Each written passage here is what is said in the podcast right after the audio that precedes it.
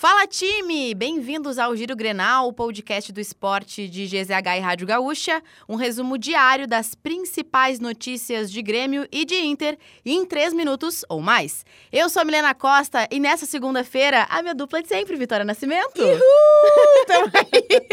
Segundo, vamos falar dessa segunda-feira, 21 de agosto de 2023. Perfeito, e para continuar nessa tua empolgação, bora falar sobre mais empolgação ainda, porque amanhã tem jogo do Inter. Exatamente, o Inter já está na Bolívia para o jogo de ida das quartas da Libertadores diante do Bolívar, mas ainda não está na cidade do jogo. Para tentar minimizar os efeitos da altitude, o clube adotou uma logística comum entre brasileiros que vão jogar no país. Ficou em Santa Cruz de La Serra e vai subir até os 3.800 metros de La Paz apenas horas antes do duelo. A medida é só mais uma da série de mudanças adotadas para preparar o grupo para a altitude. Entre elas, um treinamento especial para os goleiros. Rocher treinou com bolas de gás hélio para simular a velocidade na altitude por conta do ar rarefeito. Também houve mudança na alimentação e na suplementação dos jogadores para otimizar o rendimento na Bolívia. Esse vai ser um grande desafio, inclusive, para o Inter, né? A altitude. Exatamente. E antes da viagem, o Inter se despediu da torcida com derrota.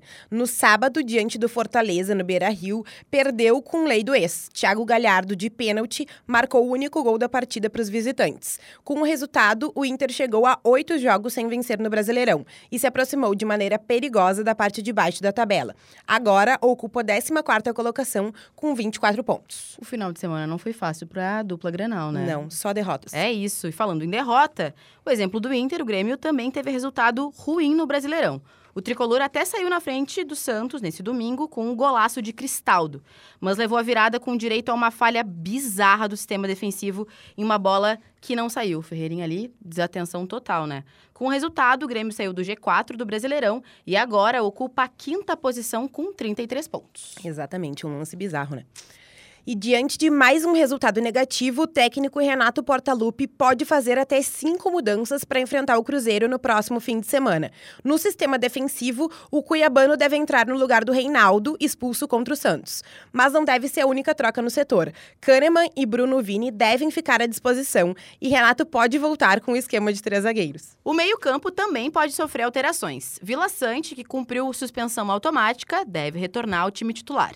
PP, que teve boa atuação no lugar do paraguaio, pode ser mantido na equipe. Assim, Carbajo perderia a posição.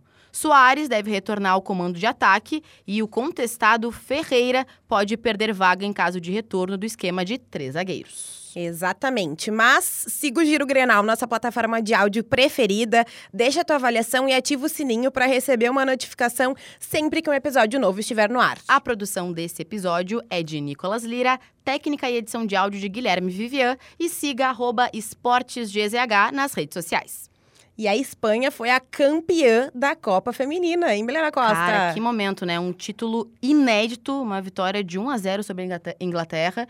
Claro, né? Uma festa linda das espanholas, foi bonito de ver. Exatamente. Toda a construção delas na Copa do Mundo, na verdade, acho que inicialmente não era aquela, aquela uh, seleção que brilhava os Favoritaça. olhos. Mas ela foi conquistando o público ao longo do, do campeonato. Foi bonito de ver mesmo.